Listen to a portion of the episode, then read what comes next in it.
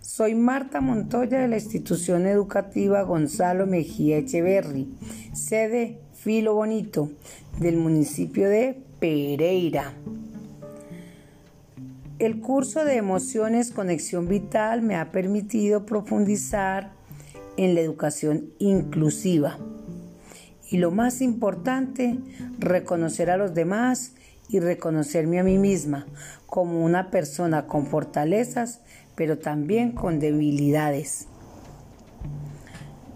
Reconocer y valorar la diversidad de estudiantes con quienes compartimos nuestros saberes.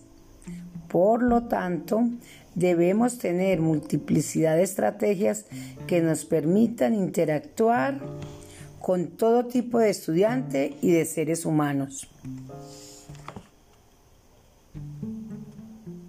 La educación inclusiva debe ser un proyecto de todos y para todos en cualquier institución educativa.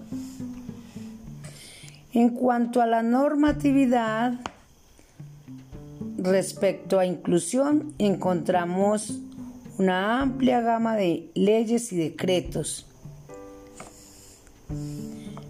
En teoría, todo está muy bien.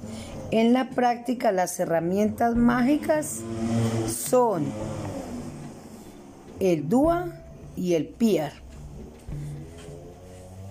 Todos hablan de ellas, pero ¿quiénes en realidad las asumen?